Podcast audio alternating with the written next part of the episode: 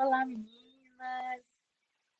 A paz do Senhor. Eu me chamo Helena White, sou pastora e estou aqui a convite da pastora Isa Vieira para as mulheres restauradas, para trazer uma palavra para vocês.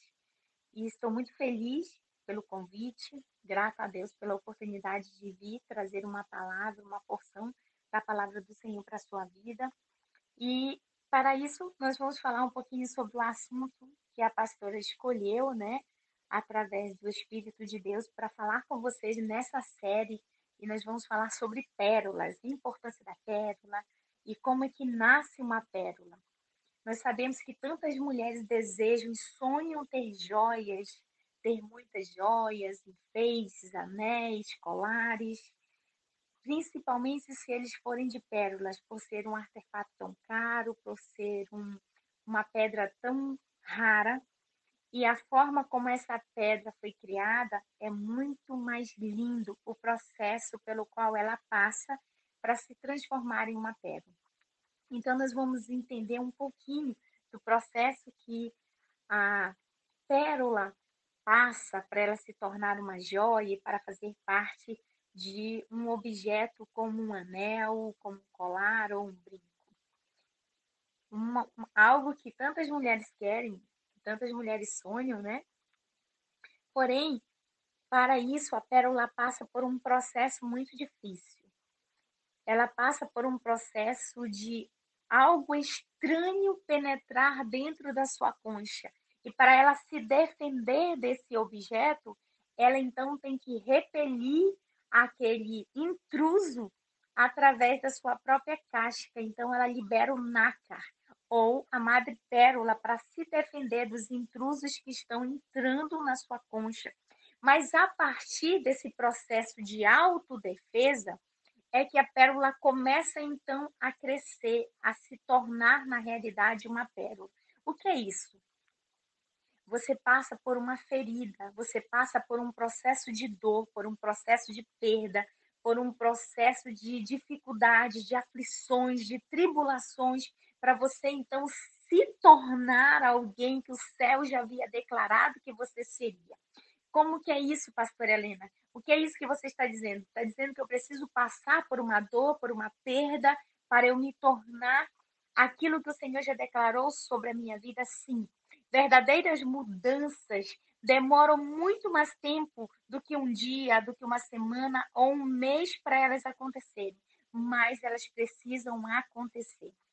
E para que uma mudança aconteça, você entra em um processo. Assim como o processo da pérola, os processos são algo necessário para que nós consigamos então ser aquilo que o Senhor já declarou sobre as nossas vidas. É necessário que nós passemos por esse processo para que haja em nós uma consciência, que haja em nós um alinhamento e que nós possamos estar de fato alinhados com aquilo que o Senhor tem sobre a nossa vida. E compreenda uma coisa, mulher. Compreenda que a sua vida, que tudo aquilo que Deus já declarou sobre você está num lugar guardado e seguro. E esse lugar é em você. Então, as chaves para a sua transformação já estão dentro de você. E você só precisa acessar cada uma dessas chaves e aceitar os processos de Deus, por mais difícil que seja. Os processos que a pérola passa, que esse molusco passa até ele se tornar uma pérola, um objeto tão desejado, tão cobiçado, é algo muito difícil e muito doloroso. Assim como nós passamos por um processo tão difícil tão doloroso, quando você passa por uma traição, quando você passa por uma injustiça, quando você passa por uma ingratidão, por um abandono ou por uma rejeição, Deus está te fazendo se tornar alguém preciosa, transformada por meio da dor, mudada por meio de uma ferida. Mas eu quero que você lembre que mesmo que hoje você esteja ferida, mesmo que hoje você esteja machucada, mesmo que você esteja sangrando e você não consiga enxergar além da dor, eu quero que você se lembre que a ferida, ela não está aí só para te fazer uma cócega. A ferida era para matar você. Mas Deus te deixou vida e através dessa vida, ele quer que outras vidas possam ser curadas e restauradas a partir de você. A razão, então, pela qual Deus permite que você passe por um processo de dor e seja ferida nesse processo é para que, através de você, outras mulheres possam ser curadas. Lembra o que Jesus disse para Pedro? O que eu faço hoje tu não entendes, porque muitas coisas que Deus faz hoje na sua vida você não entende. E eu sei que é tão difícil caminhar sem enxergar. Eu posso imaginar o quanto é difícil caminhar sem estar vendo nada, mas é exatamente isso que Deus quer que você faça.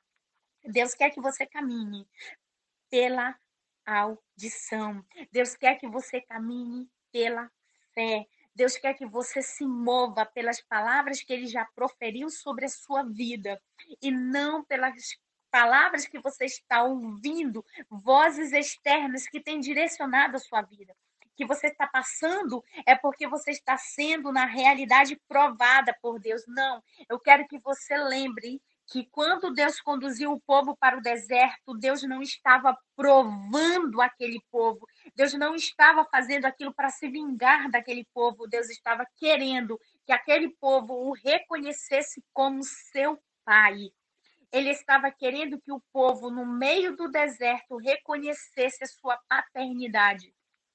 Não é o diabo que está levando você para o vale. Não foi o diabo que te levou para o deserto. Não, não, não, não. Eu quero que você escute essa palavra. Deus é quem está conduzindo você aos vales. Deus é quem está conduzindo você aos desertos, porque o que Deus quer é que você reconheça a sua paternidade e ele quer que você, na realidade, esteja completamente dependente dele e não do homem, dependente dele e não das circunstâncias. Tudo aquilo que os homens impuseram sobre a sua vida, todas aquelas palavras que as pessoas colocaram sobre você, não podem definir quem você se tornará, porque o mais importante foi a palavra que o céu já declarou sobre você. E o Senhor declarou que você é escolhida. O Senhor declarou que você é nação eleita. O Senhor declarou que você já é sacerdócio real. Então, já tem uma palavra liberada sobre a sua vida. E o Senhor não vai revogar essas palavras na sua vida. Não, não, não. O Senhor só quer que você aceite passar pelos processos que Ele tem colocado você. Você precisa parar de resistir aos processos. Para isso, nós vamos abrir a nossa Bíblia em Ezequiel, capítulo de número 47. Ezequiel 47 é uma palavra que vai nos mostrar claramente, de forma bem clara, o processo que Deus permite que nós passemos. Mas esses processos, eles só precisam, eles precisam ser entendidos por você nessa hora, que é você que vai aceitar viver os processos no meio do caminho, no meio do percurso, você pode desistir. Mas você desiste e assim como o órfão, seu nome ser retirado do resto da história, ou você caminha no percurso, mesmo que de dor, e você chega ao final sendo aplaudida como Ana, reverenciada como tantos personagens da Bíblia, tantas mulheres e homens de Deus que passaram por tantas dores, por tantas traições e injustiças e conseguiram sobreviver a esses momentos. Ezequiel capítulo 47. E então aquele homem me conduziu de volta à entrada do templo e vi água saindo de debaixo da soleira do templo e fluindo em direção ao oriente, a leste, porquanto a casa estava voltada para o oriente e a água descia de debaixo do lado sul do templo ao sul do altar. E em seguida ele me levou para fora, pelo portão norte, e me conduziu pelo lado de fora até o portão extremo, que dá para o lado leste, e a água fluía do lado sul. O homem deslocou-se para o lado oriental, para uma corda de medir na mão, e enquanto se movia, totalizou mil côvados dos longos dos mil côvados de medir na mão, e enquanto ele se movia, totalizou mil côvados ao longo, isto é, 500 metros, e me fez passar pelas águas, e me batiam na altura do meu tornozelo. De novo, mediu 500 metros e me conduziu pela água, e quando chegava ao joelho, mediu então mais 500 metros e me levou pela água que batia na cintura. Você está entendendo? Ele pegou, aquele homem pegou na mão de Ezequiel. Aqui nós estamos tendo uma visão, aqui é algo espiritual. Mas assim como Deus o fez ver o processo que ele estava vivendo, nesse processo de conduzir ele pelo meio da água significa você está passando ou você decide entrar na água e aceitar ser conduzido e não resistir ao processo ou você pode retroceder e voltar para a margem do rio mas você não experimentará as águas até você perder completamente o controle da sua própria vida e entregar o controle da sua vida na mão de quem pode direcionar você. Assim como Deus conduziu a arca sem nenhum timão, sem nada, a arca era conduzida pelo Senhor, pelo vento, onde os ventos levavam, direcionados pelo Senhor, a arca ia. Então hoje você é a arca de Deus. Deixa Deus tomar o controle da sua vida, deixa Deus ter a direção. Não resista aos processos que o Senhor tem para você. Aceite viver esses processos, entre nessa água e através dessa água, a água também fluirá de dentro de você, como água que cura. Deus abençoe a sua vida em nome de Jesus.